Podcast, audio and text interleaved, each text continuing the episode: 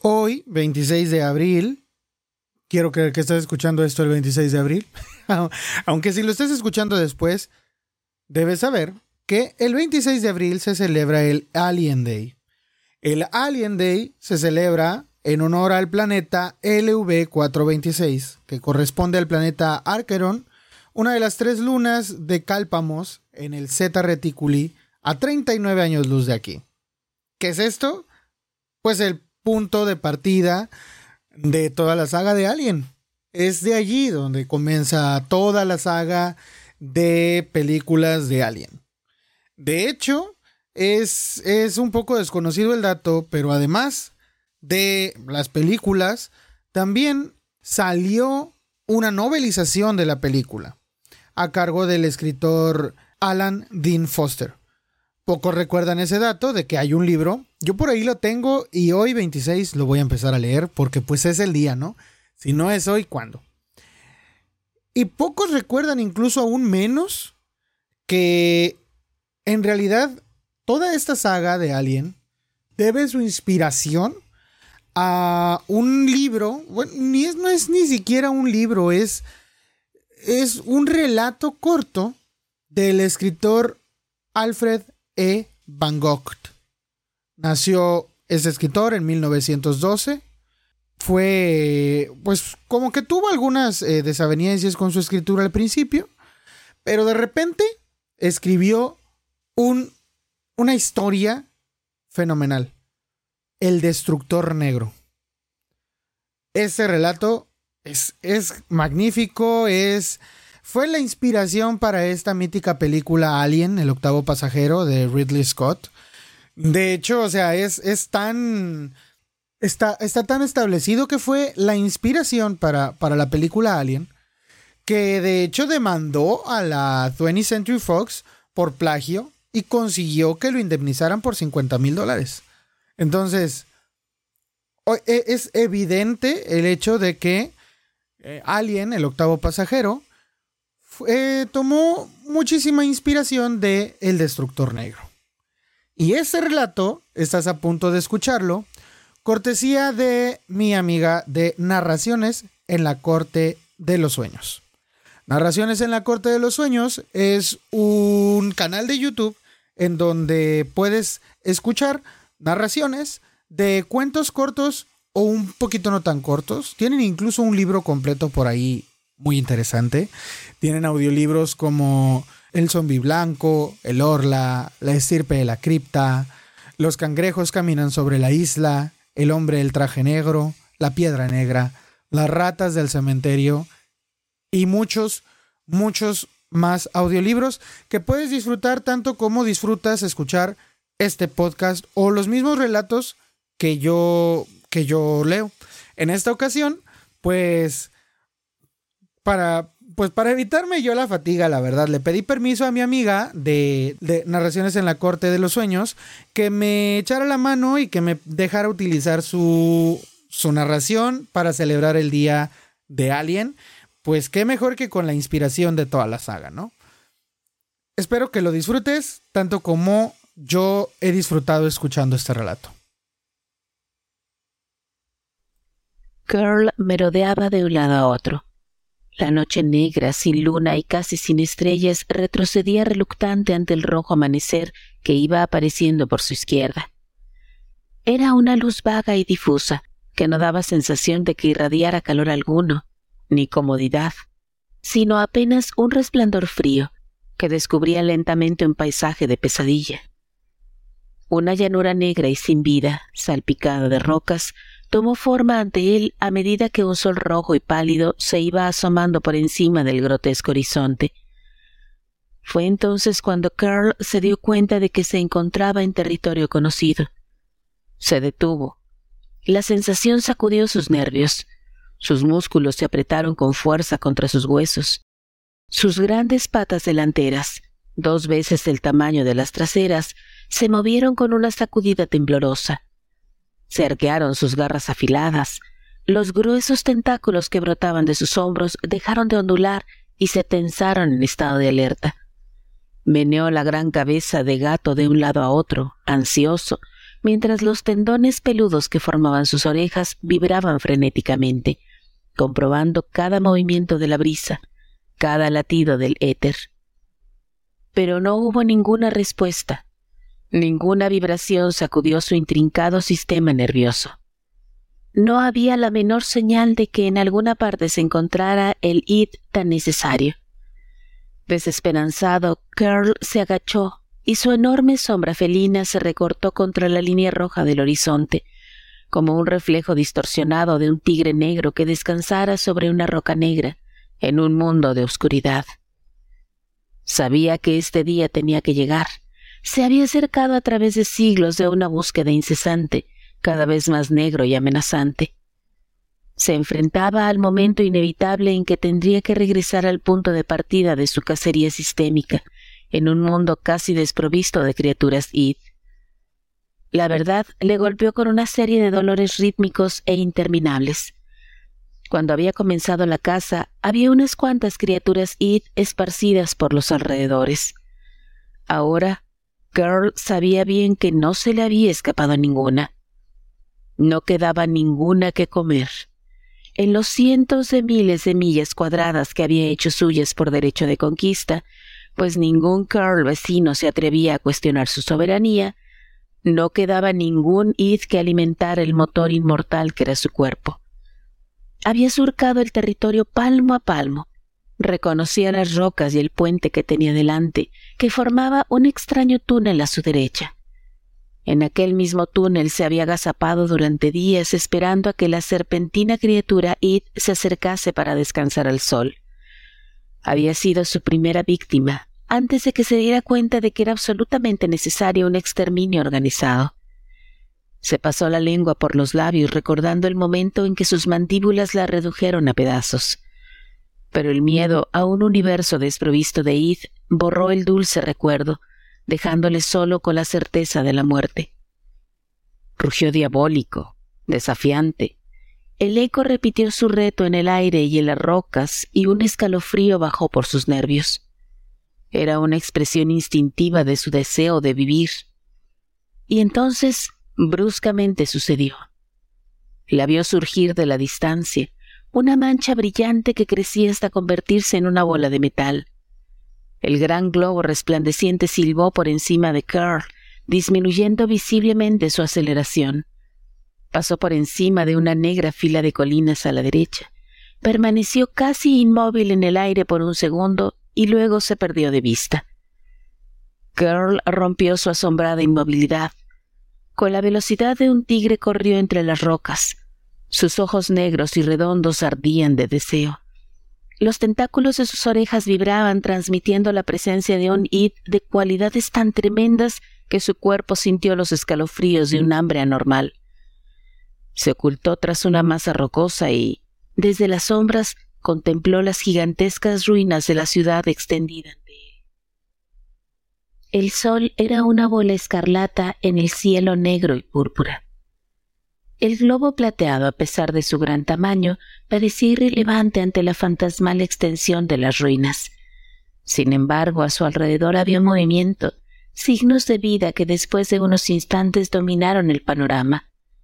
Era una cosa grande y metálica que descansaba en un cráter hecho por su propio peso en la llanura, que empezaba bruscamente en las afueras de la ciudad muerta. Girl observó a los extraños seres de dos patas que se agrupaban en torno a la brillante abertura al pie de la nave. La garganta se le ensanchó con la urgencia de su necesidad. Su cerebro se ensombreció con el primer impulso de abalanzarse y aplastar aquellas criaturas de aspecto débil cuyos cuerpos emitían vibraciones id. Los recuerdos detuvieron este loco impulso cuando no era más que electricidad que surcaba sus músculos. Eran recuerdos que provocaban miedo y debilidad y envenenaban las reservas de su fuerza. Tuvo tiempo de ver que aquellas criaturas tenían algo encima de sus cuerpos verdaderos, un material transparente y brillante que resplandecía emitiendo extraños destellos bajo los rayos del sol.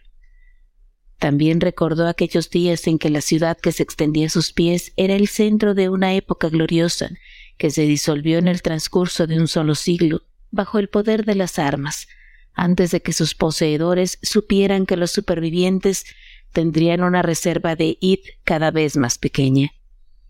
Fue el recuerdo de aquellas armas lo que le hizo permanecer quieto. Una oleada de terror nubló su razón.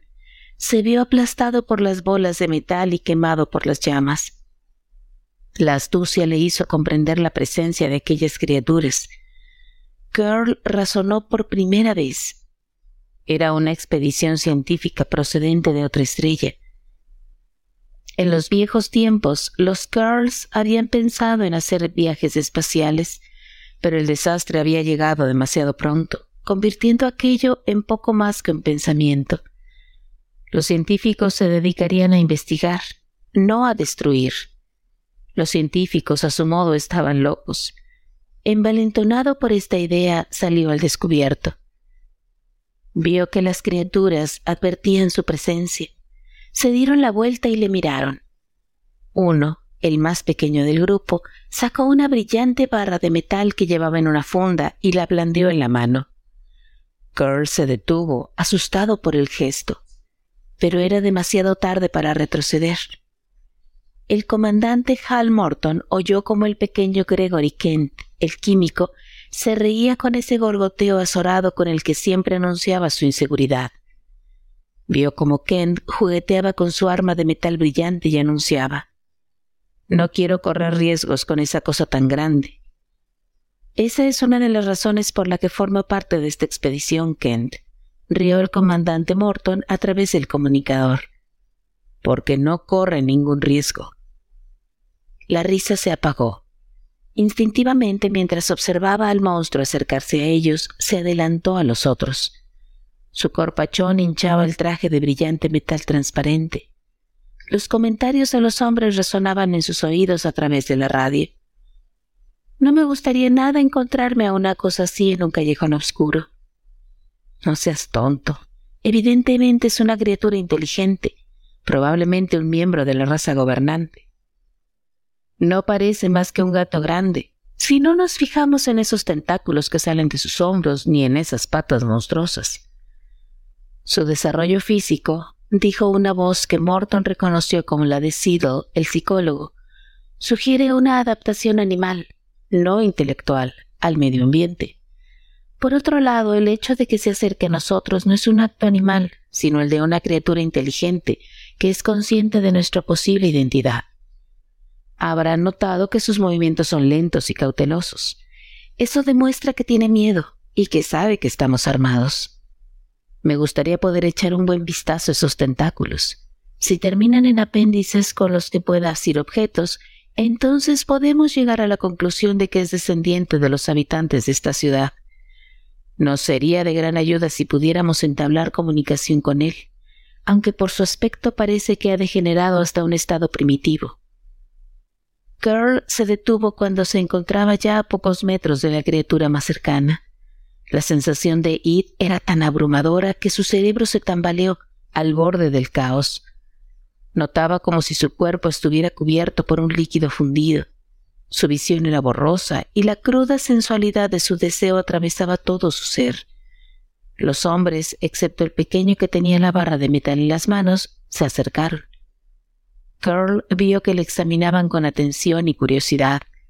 Sus labios se movían y sus voces resonaban en sus oídos como un ritmo monótono y sin sentido. Al mismo tiempo tuvo la impresión de que había ondas de frecuencia mucho mayores, las de su propio nivel de comunicación, pero solo era un tintineo mecánico que le sacudía su cerebro. Haciendo un esfuerzo por mostrarse amistoso, emitió su nombre por medio de los tendones de sus oídos, mientras se señalaba con uno de los tentáculos curvos. Captó en la radio una especie de estática cuando agita esos pelos, Morton. Dijo Gurley, el jefe de comunicaciones. ¿Cree usted? Es posible, dijo el comandante respondiendo a la pregunta antes de que la terminara. Es trabajo para usted, Gurley.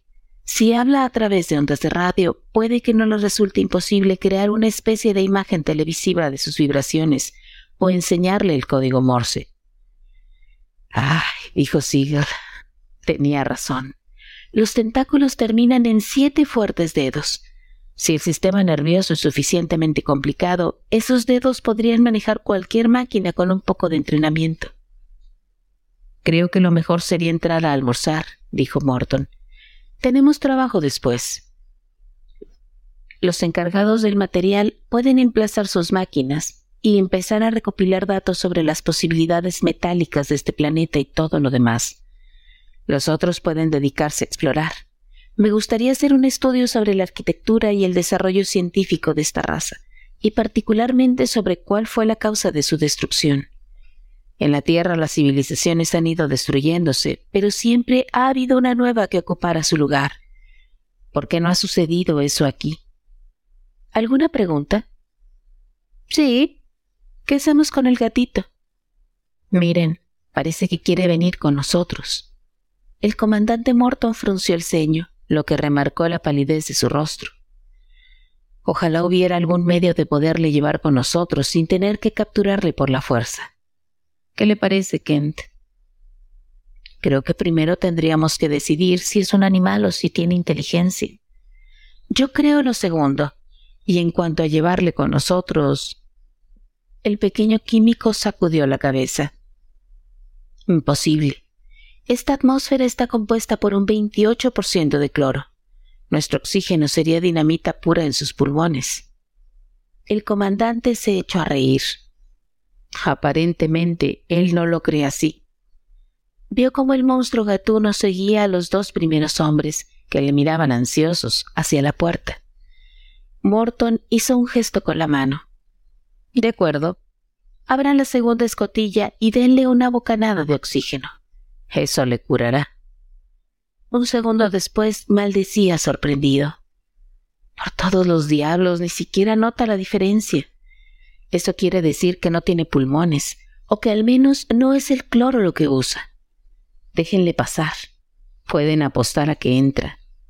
Smith, esto es un tesoro para un biólogo. Parece inofensivo si tenemos cuidado.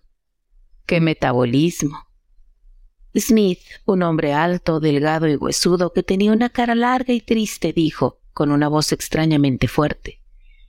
En todos nuestros viajes solo hemos encontrado dos formas de vida superior, las que dependen del cloro y las que dependen del oxígeno, los dos elementos que permiten la combustión.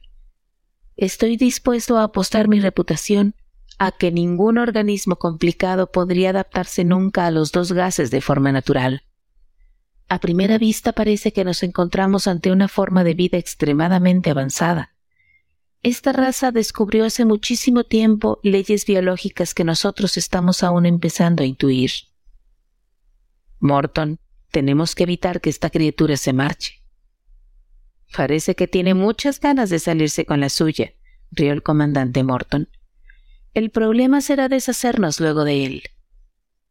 Entró en la escotilla con Curl y los dos hombres. El mecanismo automático zumbó y pocos minutos después se encontraron al pie de una serie de ascensores que conducían a los camarotes. ¿Eso viene con nosotros? preguntó uno de los hombres, señalando con un pulgar en dirección al monstruo. Mejor que suba solo si quiere entrar. Girl no puso resistencia hasta que oyó la puerta cerrarse tras él y la jaula metálica empezó a ascender. Se retorció dando un rugido salvaje su capacidad de razonar se convirtió en un caos. Saltó hacia la puerta. El metal se dobló bajo su empuje y el dolor desesperado le enloqueció. Ahora no era más que un animal enjaulado. Golpeó el metal con sus arpas, aplastándolo como si fuera de hojalata.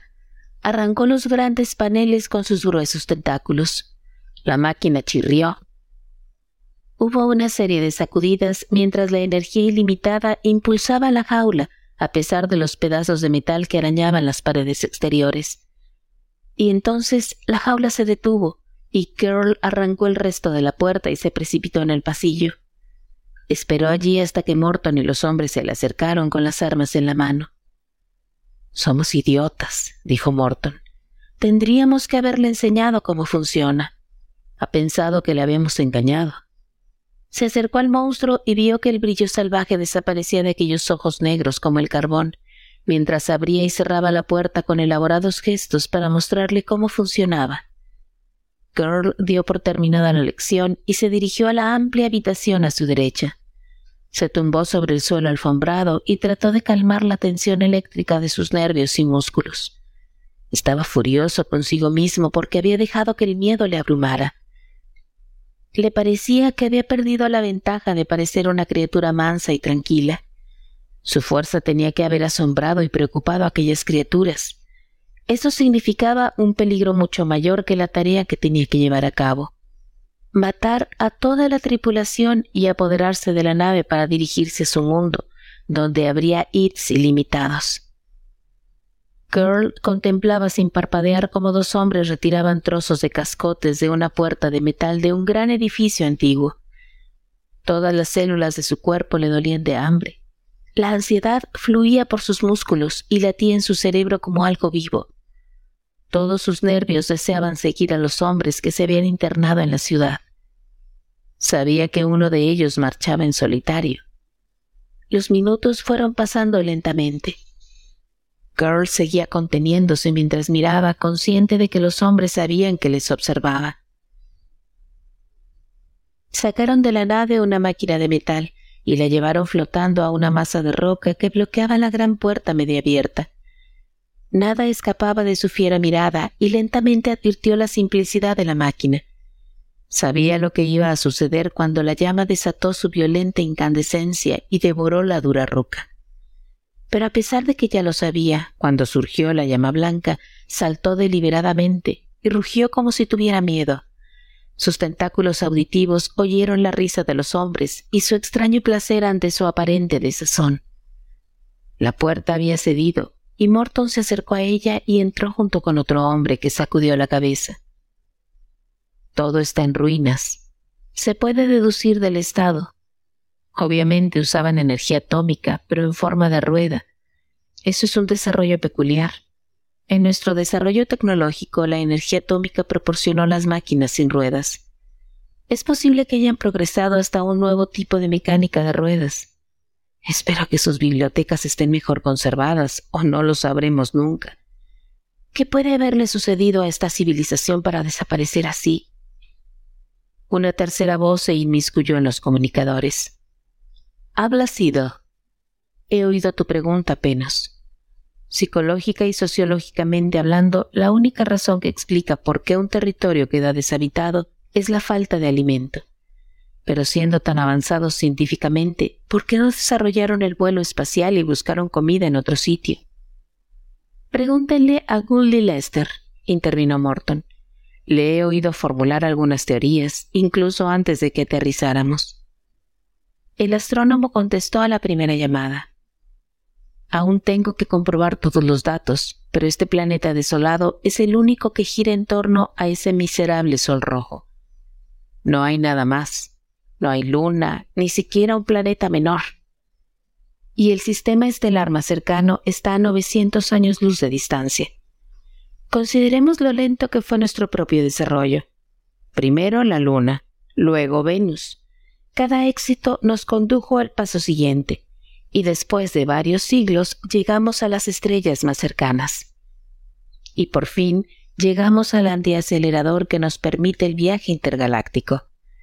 Considerando todo esto, sostengo que sería imposible para cualquier raza crear una maquinaria así sin ninguna experiencia práctica y ya que la estrella más cercana está tan lejos, no tuvieron ningún incentivo para aventurarse a ello. Girl se dirigió hacia otro grupo, pero ahora no prestó atención a lo que hacían. El hambre le consumía. Recuerdos de conocimientos pasados sacudidos por lo que había visto asomaron a su conciencia como un flujo cada vez más vivo. Corrió de grupo en grupo, convertido en una dínamo nerviosa, cansado y enfermo de hambre un pequeño vehículo avanzó y se detuvo ante él, y una formidable cámara zumbó mientras le tomaba una fotografía. Un gigantesco telescopio apuntaba al cielo sobre un montón de rocas. Cerca, una máquina desintegradora lanzaba su fuego hacia un pozo que se iba agrandando cada vez más. La mente de Curl se convirtió en un remolino de sensaciones mientras observaba con atención. Sabía que no podría soportar por más tiempo aquella tortura. Su cerebro luchaba contra una impaciencia irresistible. Su cuerpo ardía de furia y deseos de seguir al hombre que se había internado solo en la ciudad. No pudo soportarlo por más tiempo. Una espuma verde llenó su boca enloqueciéndolo. Se dio cuenta de que en ese momento no lo estaba mirando nadie. Salió disparado como una bala, corrió a grandes saltos y se ocultó entre las sombras de las rocas. En un minuto, el árido terreno escondió a la nave y los seres de dos patas. Girl olvidó todo, excepto su propósito, como si su cerebro hubiera sido barrido por una escoba mágica que fuera capaz de borrar los recuerdos. Dio un amplio rodeo y luego corrió hacia la ciudad y se internó en las calles desiertas, tomando atajos con la facilidad que le da el conocimiento del terreno, atravesando huecos abiertos a los muros de antaño, siguiendo corredores formados por los edificios destrozados. Redujo su avance cuando los tentáculos captaron las vibraciones del id. Se detuvo bruscamente y observó por encima de un montón de rocas caídas. El hombre estaba asomado en lo que una vez había sido una ventana, dirigiendo los rayos de su linterna al interior. La apagó.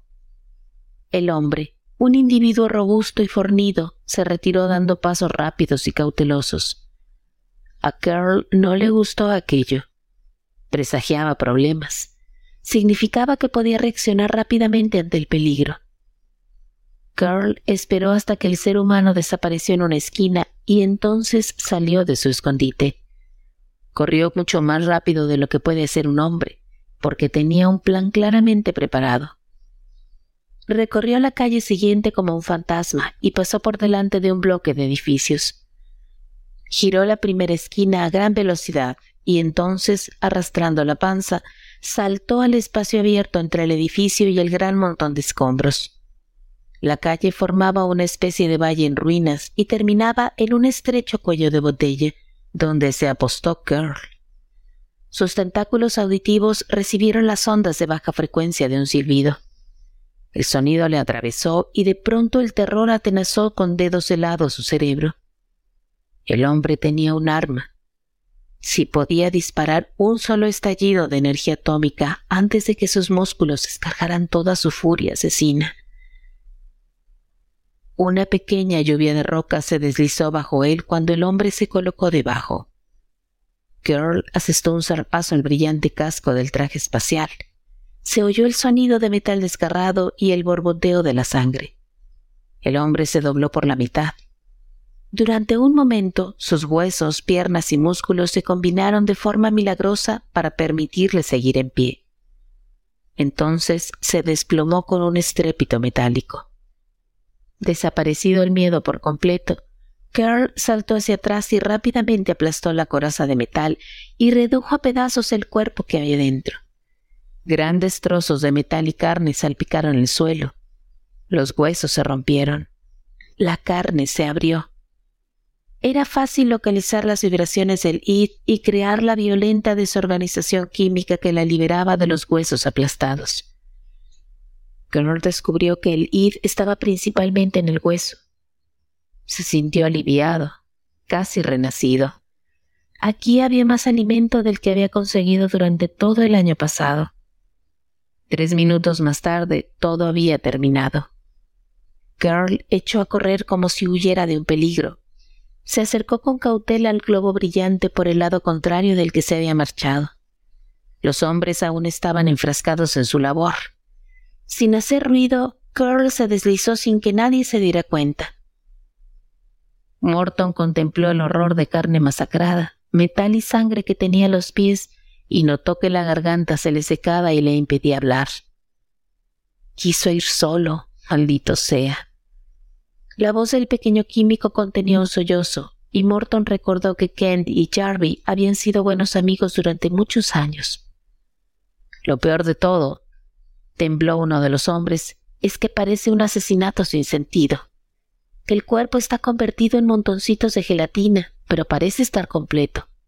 Apostaría que si lo pesáramos contendría el peso exacto de Jarvis. Smith intervino. Su cara alargada parecía sombría. El asesino atacó a Jarvis y luego descubrió que su carne era alienígena, incomestible. Como nuestro gato, no quiso comer nada de lo que le dimos. Sus palabras se disolvieron de repente en un extraño silencio. Un momento, dijo lentamente. ¿Y la criatura? Es lo suficientemente grande como para haber hecho esto con sus arpas. Morton frunció el ceño. Es posible. Después de todo es el único ser vivo que hemos visto. Pero no podemos ejecutarlo solamente por una simple sospecha. Además, dijo uno de los hombres, nunca le he perdido de vista. ¿Estás seguro? intervino Siddle, el psicólogo, antes de que Morton pudiera hablar. El hombre dudó. Bueno, tal vez no lo haya visto durante un par de minutos. Se movía de un lado a otro observándolo todo. Exactamente, dijo Siddle con satisfacción. Se volvió hacia Morton. Ya ve, comandante, yo mismo he tenido la impresión de que ha estado siempre por los alrededores, y sin embargo, al pensarlo, me doy cuenta de que hay momentos, probablemente largos minutos, en que le perdimos completamente de vista. La cara de Morton se ensombreció mientras pensaba. Kent estalló. Muy bien, no corramos riesgos. Matemos al bicho antes de que cause más daños. Corita, dijo Morton lentamente, usted ha investigado con Cranes y Ivan Horn. ¿Cree que el gato es un descendiente de la raza dominante en este planeta? El alto arqueólogo japonés miró al cielo como si al hacerlo ordenara sus pensamientos. Comandante Morton, dijo respetuosamente, aquí hay un misterio. Miren la majestuosa línea del horizonte. Observen el perfil casi gótico de la arquitectura. A pesar de la megalópolis que crearon, esta raza estaba pegada al suelo. Los edificios no están ornamentados solamente, son ornamentales en sí mismos. Aquí tenemos el equivalente de la columna dórica, de la pirámide egipcia, de la catedral gótica brotando del suelo, con orgullo, cumpliendo un destino. Si este mundo desolado puede ser considerado como una tierra madre, entonces la tierra tuvo un lugar espiritual en los corazones de esta raza. El efecto se enfatiza por lo tortuoso de las calles. Sus máquinas demuestran que eran matemáticos, pero antes eran artistas. Por eso no crearon las ciudades diseñadas geométricamente, como las metrópolis ultra sofisticadas del mundo. Hay un abandono artístico genuino, una profunda alegría escrita en la curva de las disposiciones antimatemáticas de las casas, un sentido de intensidad, de creencia divina en una certidumbre interna. No es una civilización decadente y hastiada, sino una cultura joven y vigorosa, confiada, llena de propósitos.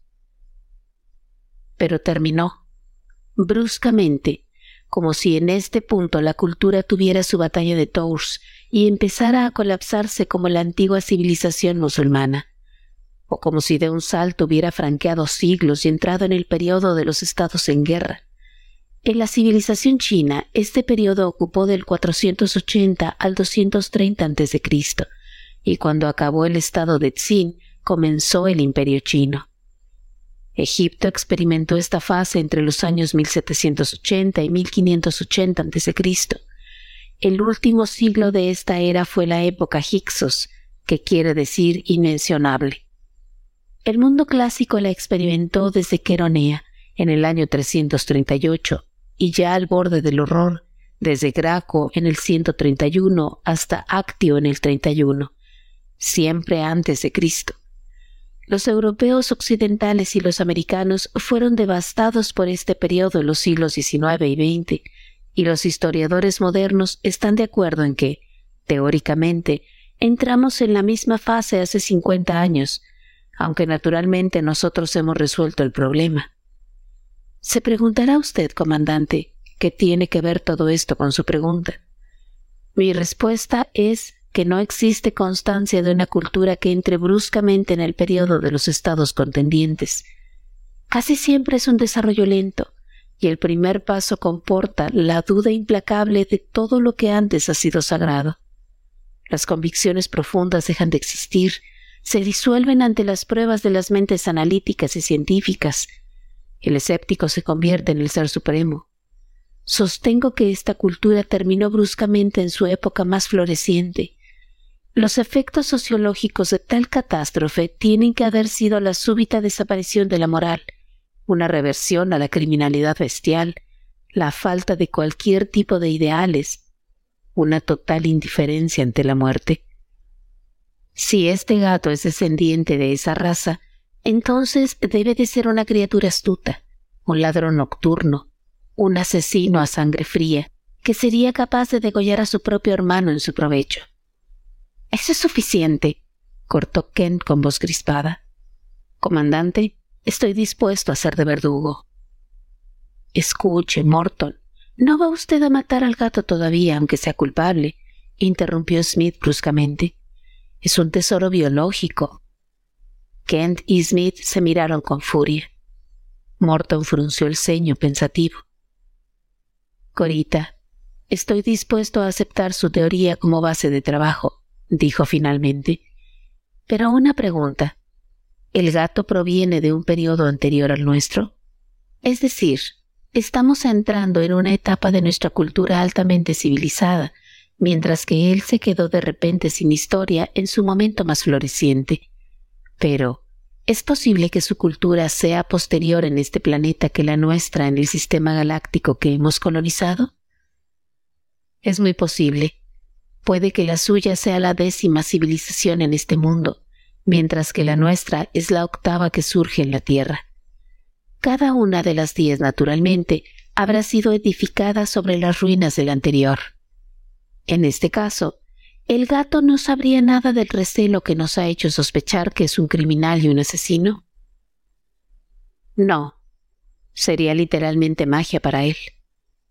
Morton hizo una mueca. Entonces creo que se saldrá usted con la suya, Smith. Dejaremos vivir al gato. Si vuelve a ocurrir algo, ahora que le conocemos, será debido a nuestra falta de cuidado. Existe la posibilidad de que estemos equivocados. Como Siegel, también tengo la impresión de que siempre estuvo con nosotros, pero ahora no podemos dejar así al pobre Jarvie. Lo meteremos en un ataúd y le enterraremos. Todavía no, exclamó Ken mientras se ruborizaba. Le pido disculpas, comandante, no era mi intención. Sospecho que el gato quería algo de su cuerpo. Parece que está todo en él, pero puede que falte algo. Voy a averiguar qué es y voy a acusarle de este asesinato hasta que usted se convenza de que fue obra suya, sin la menor sombra de duda. Era muy tarde cuando Morton alzó la vista del libro y vio a Kent entrar por la puerta que conducía a los laboratorios de abajo. Kent llevaba un gran cuenco en las manos, sus ojos cansados escrutaron a Morton. Ahora, observe, dijo con la voz dura y cansada. Se acercó a Carl, que estaba tumbado sobre la alfombra haciéndose el dormido. Morton le detuvo. Espere un momento, Kent. En cualquier otra ocasión no podría en duda sus intenciones, pero tiene usted muy mal aspecto. Está agotado. ¿Qué es eso que trae? Kent se dio la vuelta y Morton vio que su primera impresión no había sido más que una leve sombra de la verdad. Tenía profundas ojeras, las mejillas hundidas y los ojos febriles. He encontrado el elemento que falta, dijo Kent. Es el fósforo. No queda ni un miligramo de fósforo en los huesos de Jarvie. Se le ha extraído hasta la última gota. Ignoro por qué superquímica, Siempre hay medios de sacar el fósforo del cuerpo humano. Por ejemplo, recordemos lo que le sucedió al trabajador que ayudó a construir esta nave. Se cayó dentro de 15 toneladas de metal fundido, o al menos eso reclamaron sus parientes. Pero la compañía no quiso pagar los seguros hasta que se demostrara, tras un análisis, que en el metal hubiera un alto porcentaje de fósforo. ¿Y qué es la comida de la vasija? interrumpió alguien. Los presentes iban dejando libros y revistas y miraban con interés. Un preparado de fósforo orgánico. El gato captará su olor o lo que utiliza en vez del olfato. Creo que percibe las vibraciones de las cosas, intervino Gurley perezosamente.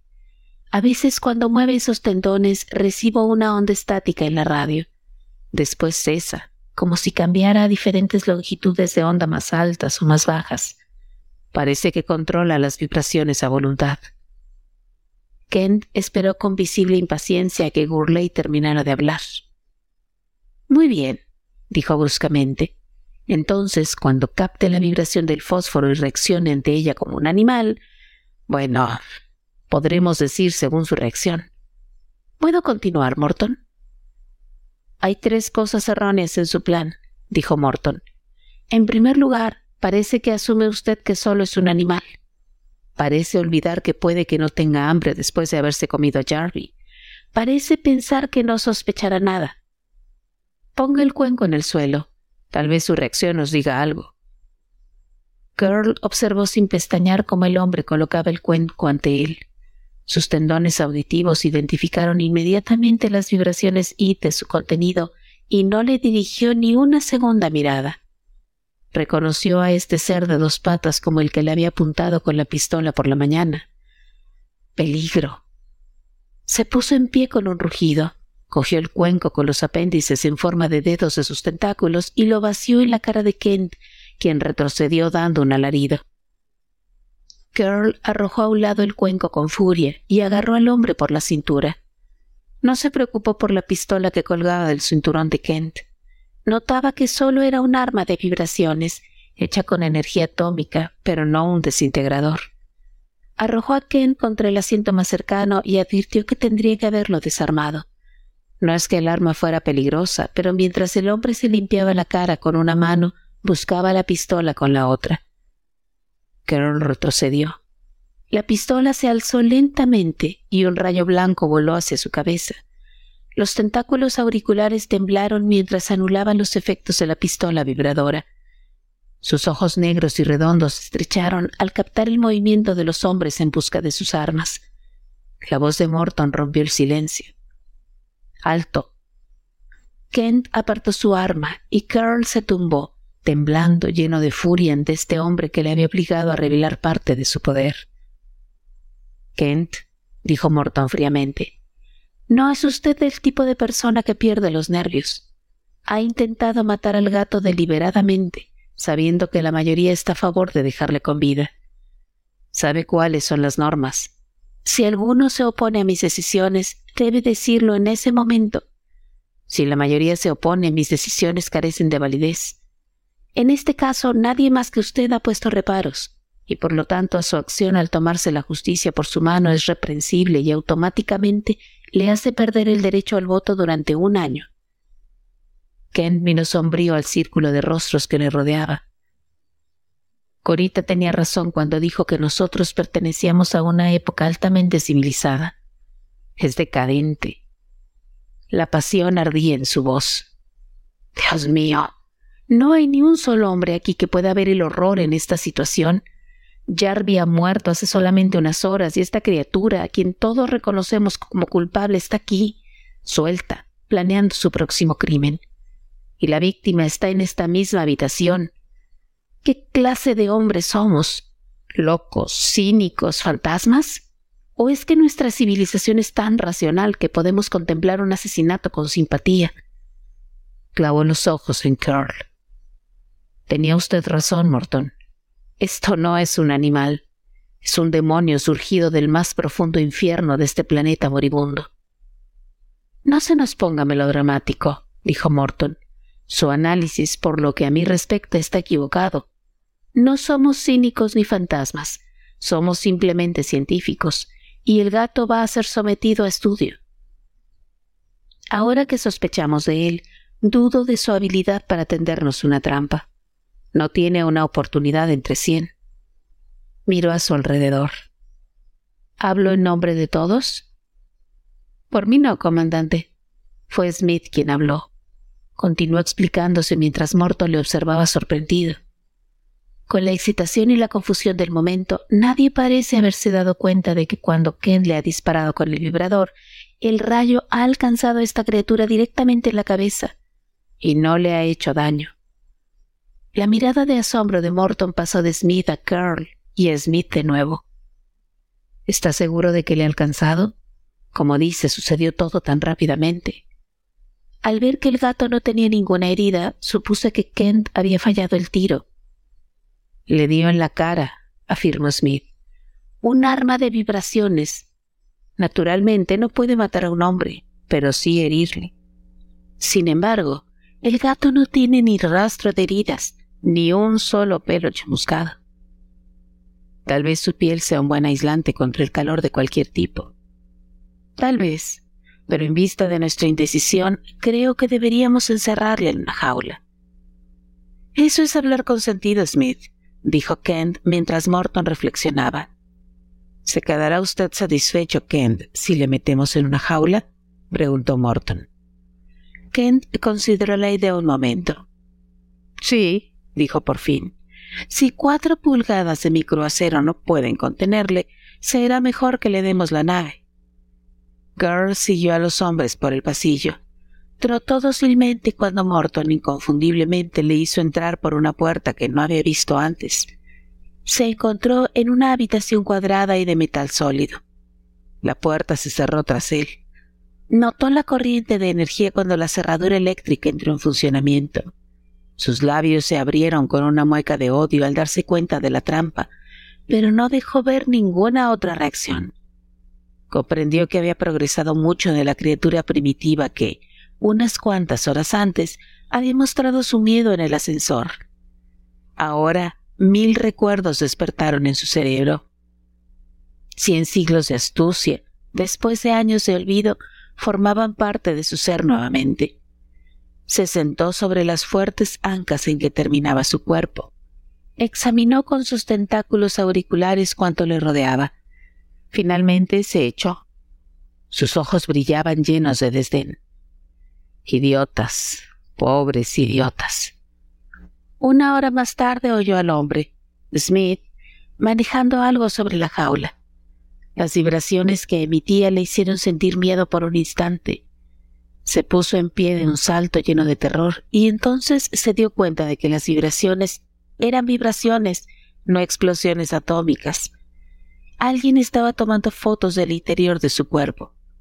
Volvió a recostarse, pero sus tentáculos vibraban y pensó despectivo que el muy idiota se llevaría una sorpresa cuando intentara revelar aquellas fotos. El hombre se marchó al cabo de un rato y durante largo tiempo oyó que los otros hacían algo a lo lejos. También ese ruido se fue perdiendo lentamente.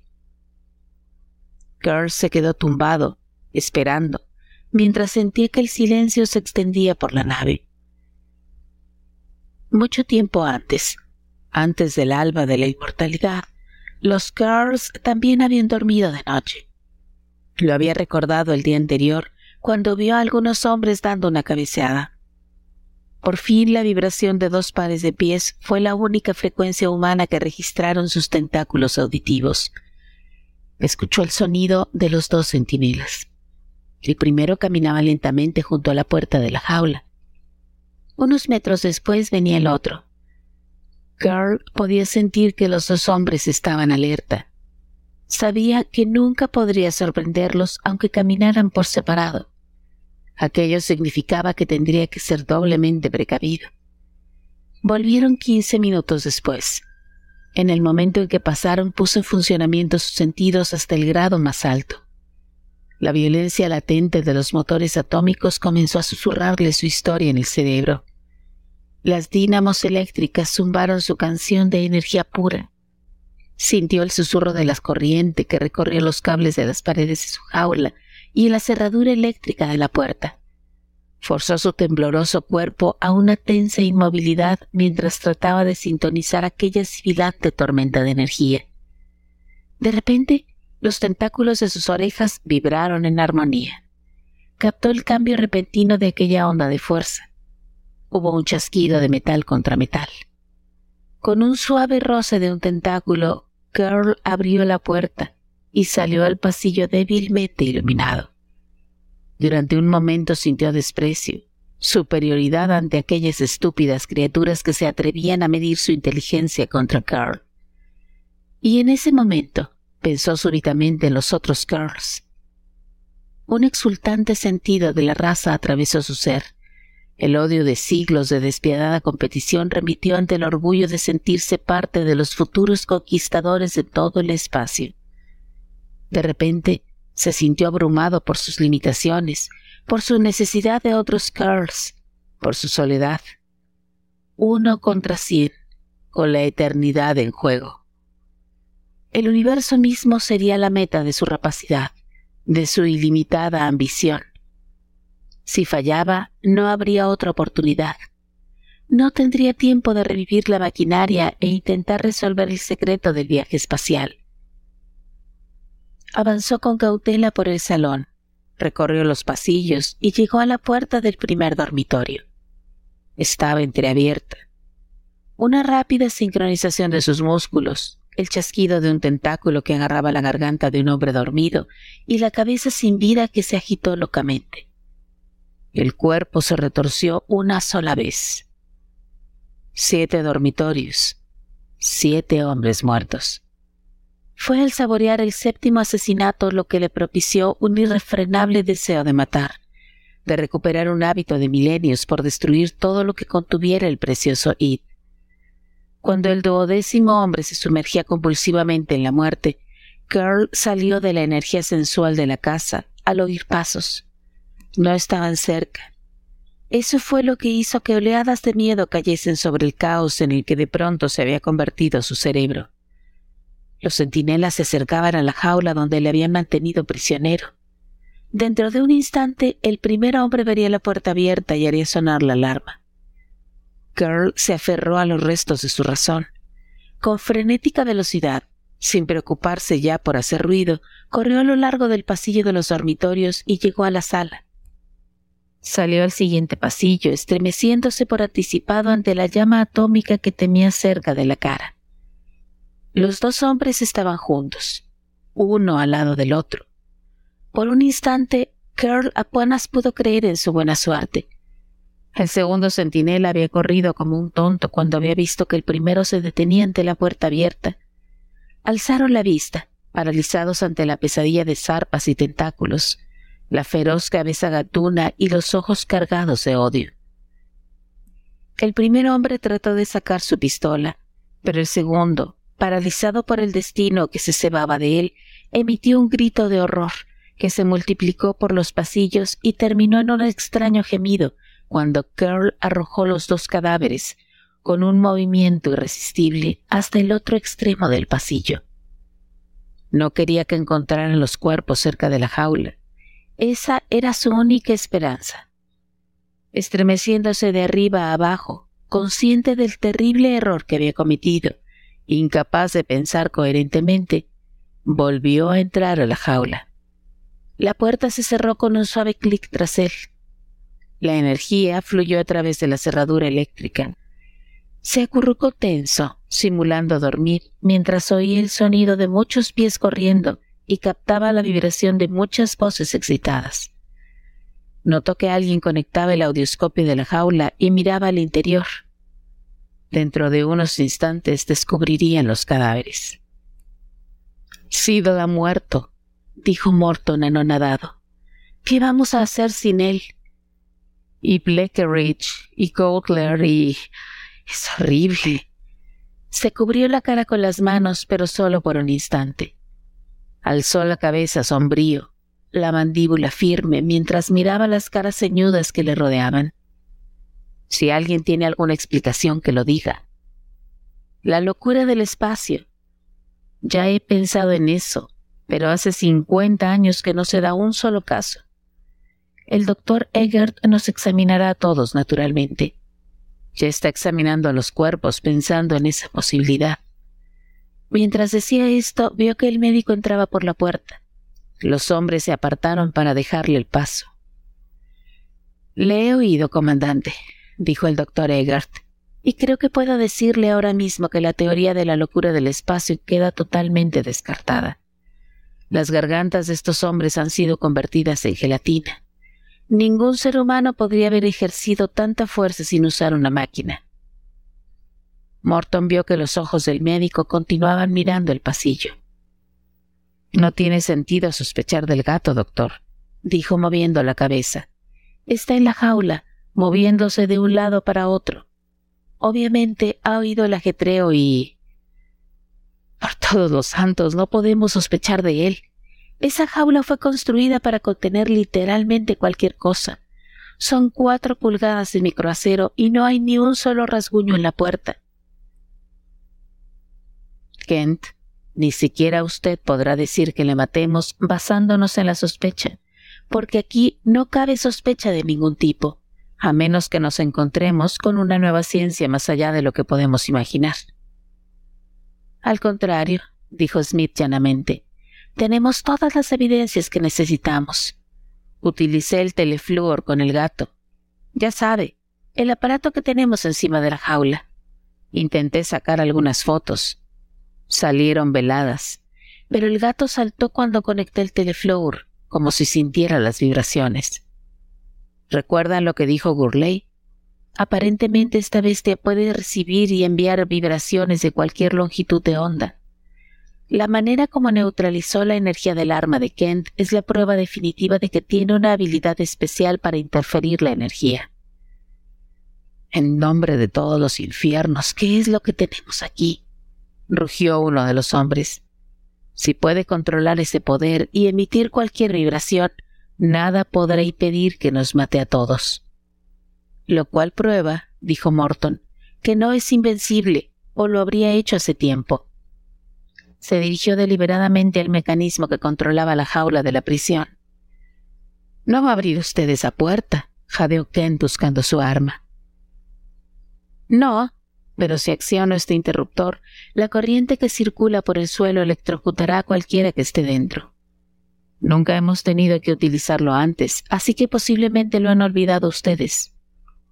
Accionó el interruptor. La chispa azul brotó del metal y una hilera de fusibles estalló con un estampido. Morton frunció el ceño. Es curioso. Estos fusibles no tendrían que haberse fundido, Ahora ni siquiera podremos mirar dentro de la jaula. También se ha estropeado el audio.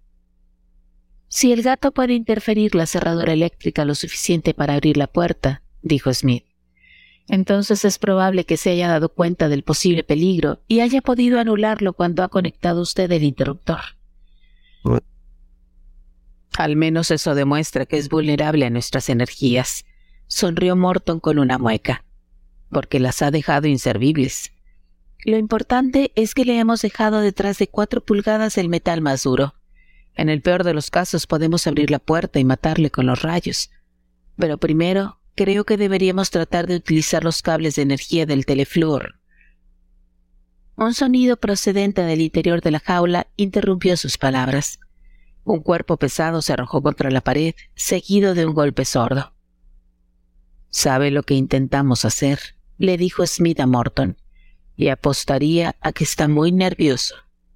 Ha sido un estúpido al volver a la jaula y ahora se da cuenta. La tensión cedía. Los hombres sonreían nerviosamente. Alguno incluso soltó una risita ante el cuadro que Smith había hecho del desconcierto del monstruo. Lo que me gustaría saber, dijo Pennons, el ingeniero, es porque el registrador del telefluor ha oscilado y marcado el máximo de energía cuando el gato ha hecho ese ruido. Lo tengo aquí, bajo mi nariz, y el dial saltó como un resorte. El silencio reinó dentro y fuera de la jaula. Tal vez eso signifique que va a salir, dijo Morton. Todo el mundo detrás, y tengan las armas preparadas. Ese gatito ha sido un estúpido al creer que podría vencer a un centenar de hombres, pero es, con diferencia, la criatura más formidable de todo el sistema galáctico. Preferiría salir por esa puerta antes de morir como una rata, y es capaz de llevarse a algunos de nosotros por delante, si no tenemos cuidado. Los hombres retrocedieron, convertidos en un solo cuerpo. Es curioso, dijo uno. Me ha parecido oír el ascensor. ¿El ascensor? repitió Morton. ¿Está usted seguro? Lo estuve por un momento, dudó el hombre. Estábamos moviéndonos todos y... Lleve a alguien con usted y vayan a ver. Traigan aquí a quien se atreva a ir solo por ahí. Hubo una terrible sacudida cuando el gigantesco corpachón de la nave se inclinó bajo sus pies. Morton cayó al suelo con una violencia aturdidora. Luchó por recobrar la conciencia. Otros hombres yacían a su alrededor. ¿Quién demonios ha puesto estos motores en marcha? gritó. La espantosa aceleración continuaba. Arrastrando los pies con un terrible esfuerzo, se acercó al audioscopio más cercano y apretó el número de la sala de máquinas. La imagen que apareció en la pantalla le hizo dar un grito. Es el gato. Está en la sala de máquinas y nos dirigimos hacia el espacio. La pantalla se apagó mientras hablaba y ya no pudo ver más. Fue Morton quien se precipitó primero hacia la sala donde se guardaban los trajes espaciales. Después de colocarse tambaleante en suyo, anuló los efectos de la torturante aceleración y llevó los otros trajes a los hombres semi-inconscientes. Instantes después le ayudaban otros hombres, y luego ya solo fue cuestión de minutos antes de que todos estuvieran enfundados en metalita, con los motores antiaceleración a media marcha. Después de mirar en la jaula, Morton abrió la puerta y vio que en la pared trasera había un agujero abierto en el metal, que aparecía retorcido y con varios bordes dentados. El agujero daba a otro pasillo. Juro que eso es imposible, susurró Penance. El martillo de diez toneladas del taller no podría hacer más que una muesca de un solo golpe en cuatro pulgadas de microacero. Y no oímos más que uno. Un desintegrador atómico tardaría por lo menos un minuto en hacer esto. Morton, nos enfrentamos a un super ser. Morton vio que Smith examinaba el agujero. Si Breckenridge no hubiera muerto, exclamó el biólogo, nos hace falta un metalúrgico que explique esto. Miren, tocó el borde roto del metal. Un pedazo se le quedó en el dedo y cayó al suelo reducido a una fina lluvia de polvo. Morton advirtió entonces que había un pequeño montón de polvo y desechos metálicos. Tiene razón, asintió Morton. No hay nada de magia en todo esto. El monstruo usó sus poderes especiales para interferir en las tensiones electrónicas que sustentan el metal. Eso explicaría también la oscilación del cable de energía del telefluor que advirtió Penance. Esa cosa usó la energía de su cuerpo como transformador, atravesó la pared, siguió el corredor hacia los ascensores y llegó a la sala de máquinas.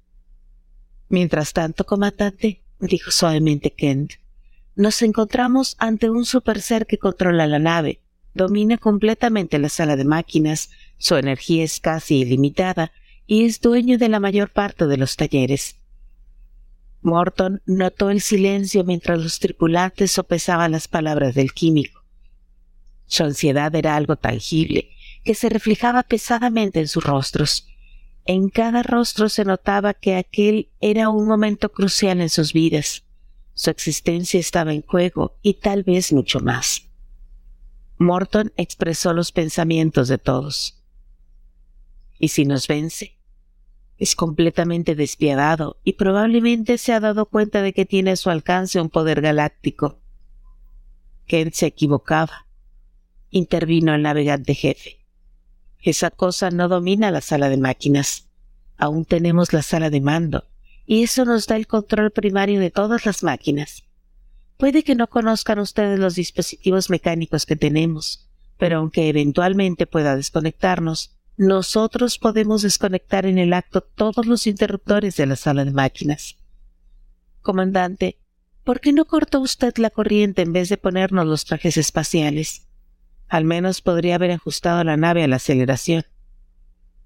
Por dos razones. Individualmente estamos más seguros dentro del campo de fuerza de nuestros trajes, y no podemos arriesgarnos a perder nuestra ventaja en un momento de pánico.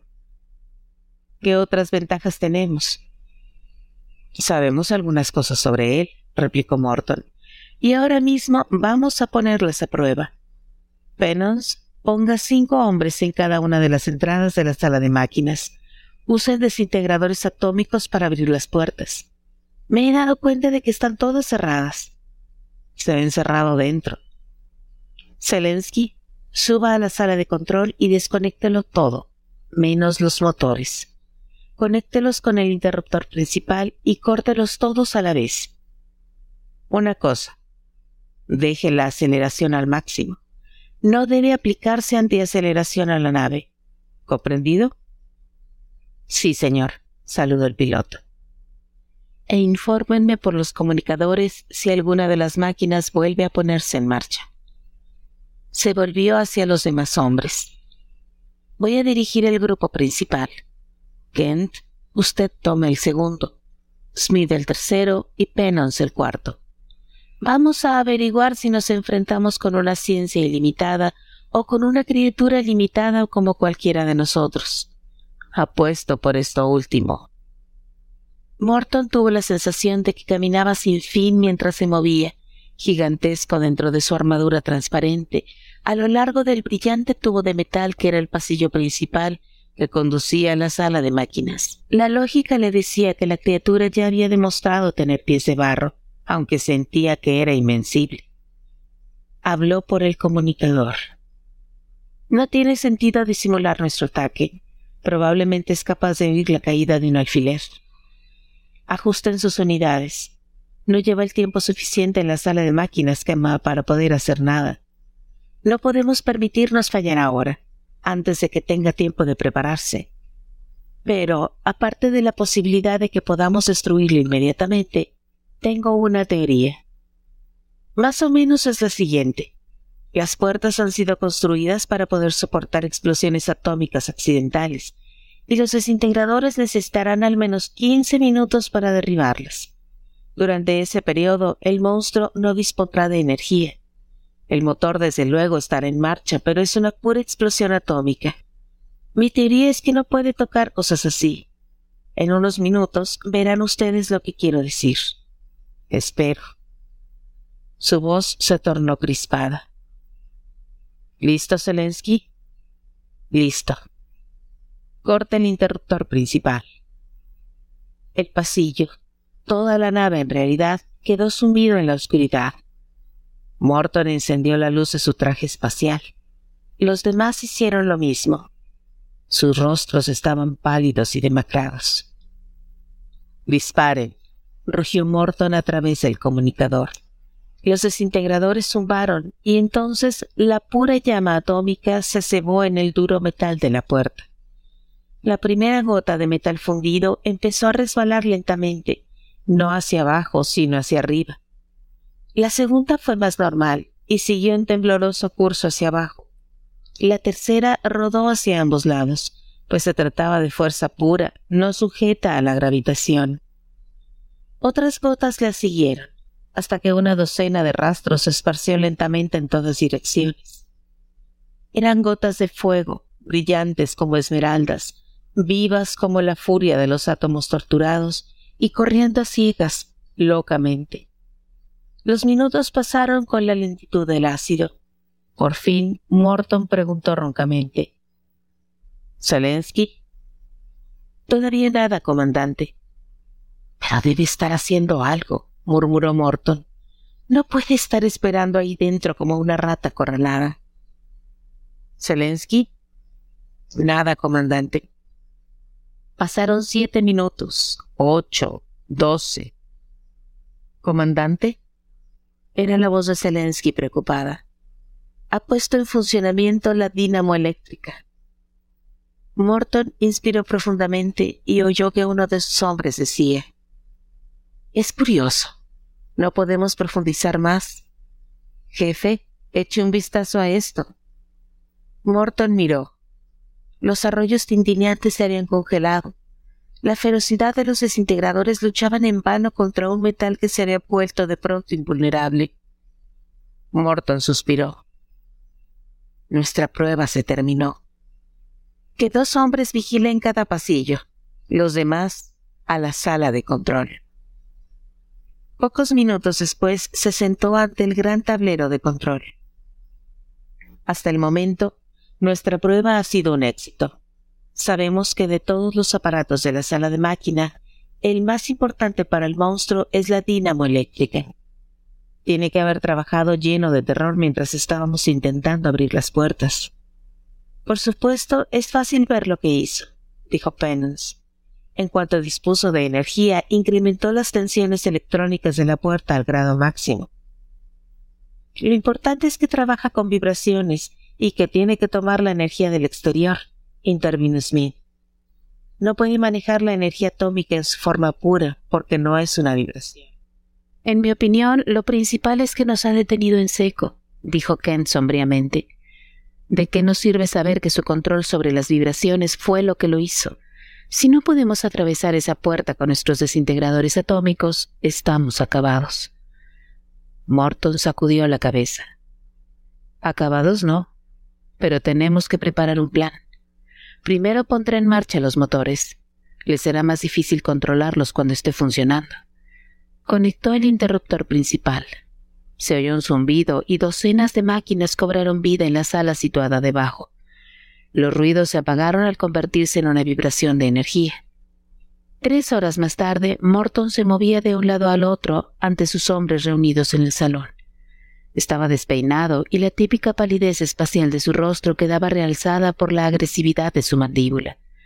Cuando habló, su voz profunda tenía un tono brusco. Para asegurarnos de que nuestros planes están perfectamente coordinados, voy a pedir a cada uno de los expertos que relate su parte en el ataque a esta criatura. Primero Penance. Penance se levantó de inmediato. No era un hombre grande, pero lo parecía, tal vez por su aire de superioridad. Morton le había oído hablar del desarrollo de la maquinaria a través de su evolución, desde el simple juguete a los complicadísimos instrumentos modernos. Había estudiado el desarrollo de la maquinaria en un centenar de planetas y no había nada que no supiera sobre ellas. Penance podía hablar horas y horas sin haber tocado apenas la materia. Por eso fue extraño oírlo decir brevemente. Hemos instalado un relé en la sala de control que pondrá en marcha y parará rítmicamente todos los motores. La palanca de conexión funcionará cien veces por segundo y el efecto será crear todo tipo de vibraciones, es posible que alguna de las máquinas acabe estallando por el principio de los soldados al cruzar un puente marcando el paso. Sin duda conocen ustedes la historia, pero en mi opinión no hay peligro auténtico de que un metal tan duro se rompa. El propósito principal es simplemente interceptar la interferencia de la criatura y derribar las puertas. A continuación, Gurley, dijo Morton. Gurley se puso perezosamente en pie. Parecía soñoliento, como si todo el proceso le aburriera, aunque Morton sabía que le gustaba que la gente pensase que era un vago, que no servía para nada, que pasaba los días durmiendo. Era ingeniero jefe de comunicaciones, pero sus conocimientos se extendían hasta el campo vibratorio y era posiblemente, con la excepción de Kent, el pensador más rápido de toda la nave. Morton advirtió que cuando habló lo hizo con voz lenta, con aquel tono deliberado que tenía un efecto calmante sobre los hombres. Las caras ansiosas se relajaron, los cuerpos se echaron hacia atrás, más relajados. Hemos instalado pantallas de vibración de fuerza pura que detendrán todo lo que emita. Funcionan por el principio de reflexión, de forma que todo lo que emita será reflejado de vuelta. Además, tenemos gran cantidad de energía eléctrica en reserva, que podremos transmitirle a través de conductores móviles de cobre. Tiene que haber un límite en su capacidad para que mantenga la energía con esos nervios aislados que tiene. Zelensky llamó Morton.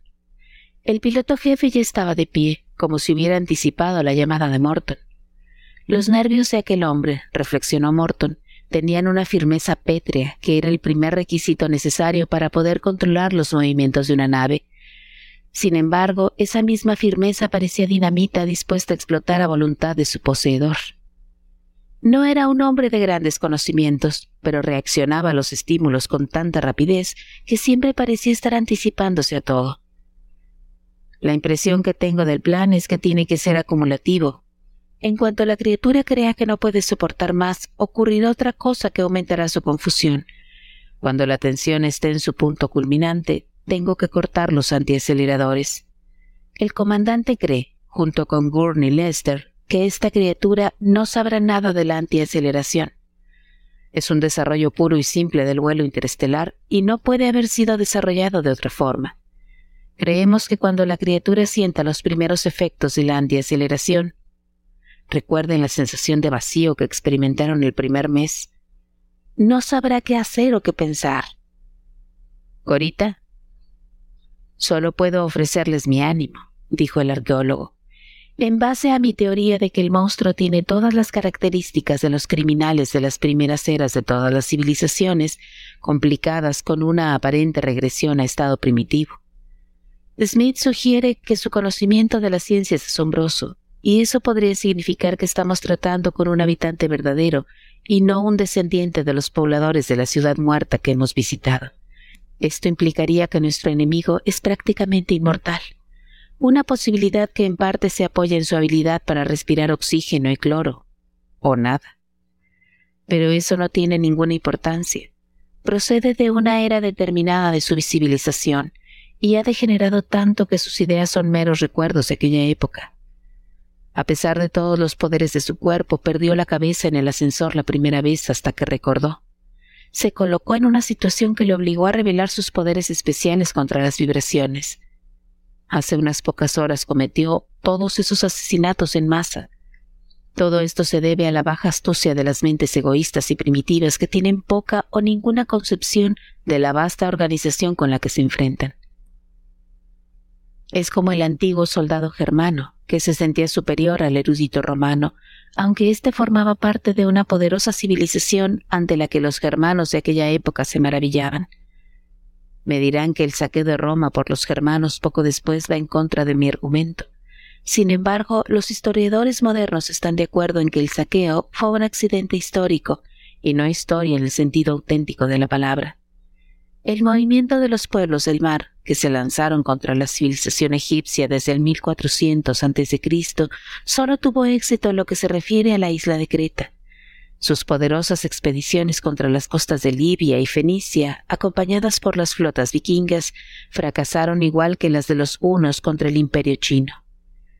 En cualquier caso, Roma habría sido abandonada. La antigua y gloriosa Samarra quedó desolada en el siglo X. Pataliputra, la gran capital de Asoka, era una enorme extensión de casas deshabitadas cuando el viajero chino Sinan Tang la visitó hacia el 635 de nuestra era. Nos encontramos, por tanto, ante un ser primitivo que ahora está en el espacio, completamente apartado de su hábitat natural. Digo que entremos y venzamos. Puede que usted hable del saqueo de Roma como un accidente, gruñó uno de los hombres, y que ese ser es primitivo, pero los hechos son los hechos. Me parece que Roma está a punto de caer, y no será un primitivo quien lo haga. Esa cosa es peligrosa.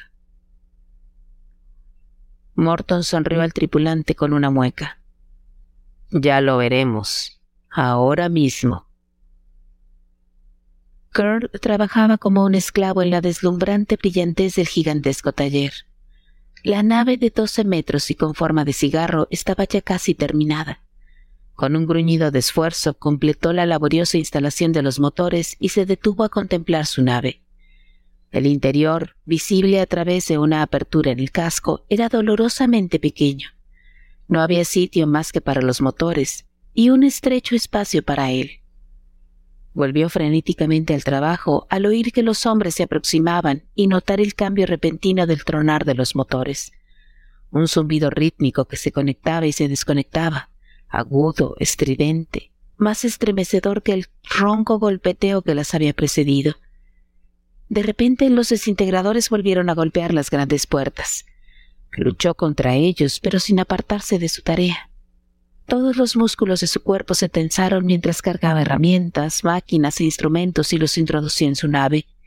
No había tiempo para colocar nada en su sitio, no había tiempo para nada, no había tiempo, no había tiempo.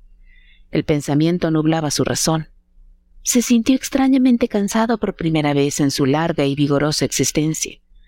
Con un último esfuerzo colocó la gigantesca placa de metal en la apertura de la nave y se quedó allí durante un terrible minuto, balanceándose precariamente. Sabía que las puertas iban a caer. Media docena de desintegradores concentrados sobre un punto devoraban irresistiblemente los pocos centímetros restantes. Concentró su atención en la pared exterior, de un metro de espesor, hacia la que apuntaba la proa de su nave. Su cuerpo se estremeció por la energía que fluía de la dinamo eléctrica. Los tentáculos de sus orejas apuntaban hacia la pared que resistía. Todo su interior ardía y sabía que estaba peligrosamente cerca del límite. Y seguía allí, estremeciéndose de dolor, sosteniendo la placa de metal con los tentáculos crispados. La enorme cabeza apuntaba hacia la pared, fascinado por la resistencia que le ofrecía. Oyó que una de las puertas caía. Los hombres gritaron, los desintegradores avanzaron. Su energía era libre por completo. Carl oyó sisear el suelo de la sala de máquinas protestando cuando los rayos atómicos se abrieron paso. Las máquinas se acercaron más. Las siguientes pisadas fueron cautelosas. Dentro de un momento estarían ante las puertas que separaban la sala de motores del taller. De pronto, Carl se sintió satisfecho. Con un rugido de odio y un brillo de triunfo en sus ojos salvajes, saltó hacia su nave y colocó en su lugar la plancha de metal como si fuera una compuerta. Los tentáculos de sus oídos zumbaron mientras reblandecía los bordes del metal sobrante. En un instante la placa estuvo más que soldada. Era parte de la nave, una parte del conjunto compuesto por metal opaco excepto dos zonas transparentes, delante y detrás. Uno de los tentáculos agarró la palanca de energía casi con ternura. La frágil máquina se lanzó hacia adelante, hacia la gran pared exterior de los talleres de la nave. La proa la tocó y la pared se disolvió convertida en una reluciente lluvia de polvo.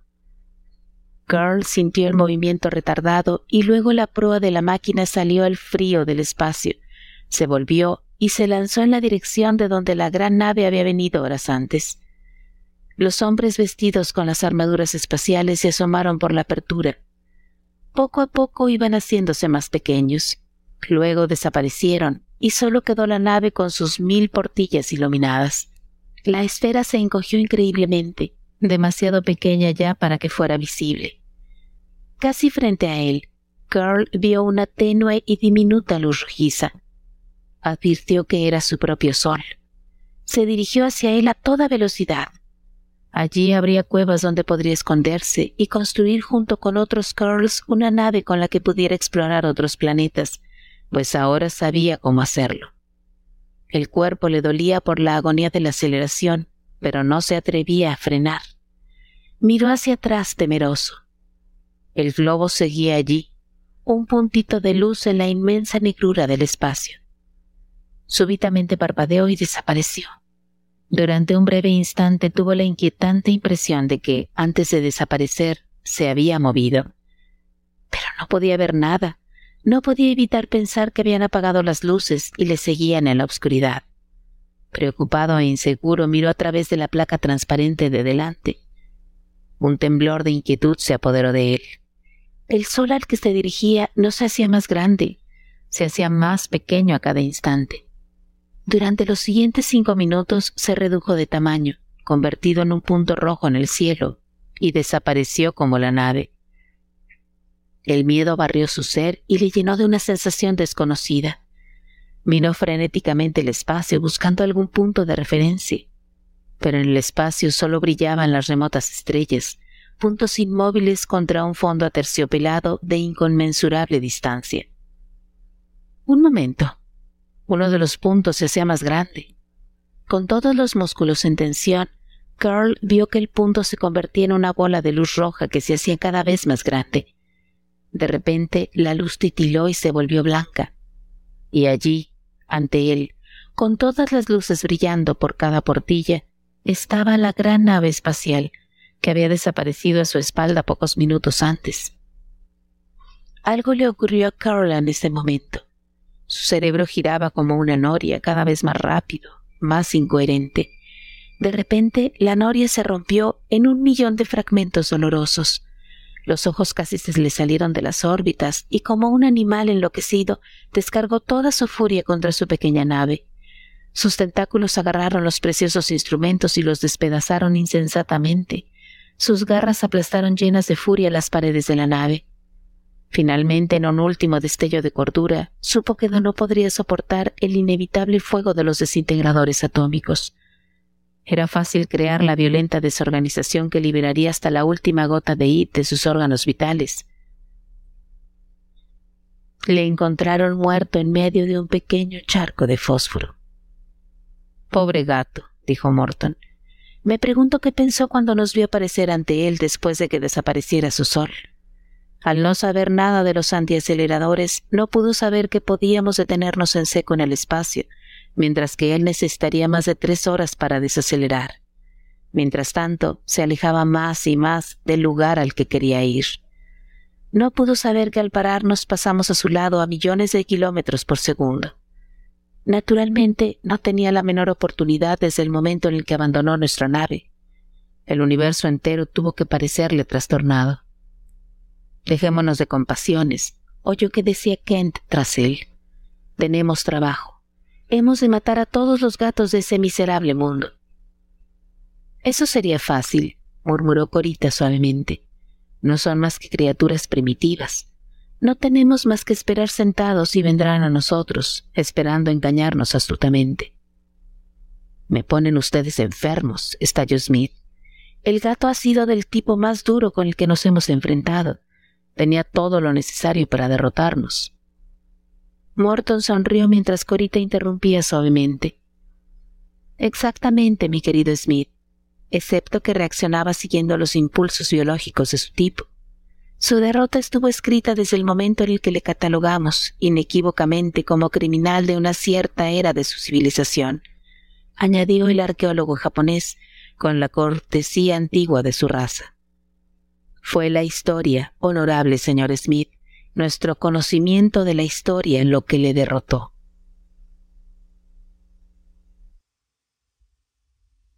Y ese fue el destructor negro de E.A. Van Vogt. Eh, espero que te haya gustado. Y antes de despedirme, quisiera recordarte que esta narración llega a tus oídos por cortesía de Narraciones en la Corte de los Sueños. Narraciones en la Corte de los Sueños es un canal de YouTube que está dirigido por una amiga mía y que la verdad es que tiene una selección exquisita de eh, cuentos cortos, algunos duran 14 minutos, 16 minutos, algunos como este, pues duran a veces más de una hora. Tiene incluso hasta un libro completo. Títulos como El morador de las tinieblas, El vampiro estelar o el libro completo de El señor de la noche de Tanit Lee. Eh, eh, todos esos títulos los puedes encontrar en el canal de YouTube Narraciones en la Corte de los Sueños.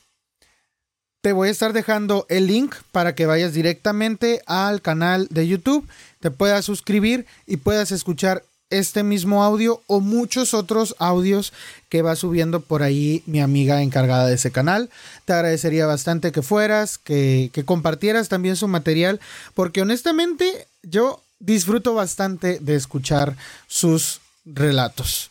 Ya la escuchaste, ya la escuchaste. Es una lectora fenomenal y tiene un gusto exquisito para las historias. Así que, pues bueno, te lo recomiendo. Y también te recuerdo que este podcast y esta narración se desarrollan de manera totalmente amateur. Así que si tienes alguna um, queja o algún comentario negativo que hacer al respecto de eso, bueno, tengo dos recomendaciones. El primero es, mira, paga, paga un sistema de, audiolibros eh, y deja de estar escuchando cosas gratis que nosotros hacemos en nuestro escaso tiempo libre. Ahora, si, no tienes ningún comentario negativo que hacer, te lo agradezco. Déjanos un like Deja un like, suscríbete y porfa comparte el contenido porque esa es la única forma en la que quizá podamos llegar a ese momento en el que pues alguien escucha el podcast y nos quiera patrocinar. Así que pues nada, yo me despido, pero nos escuchamos la próxima vez que le piques ahí en play.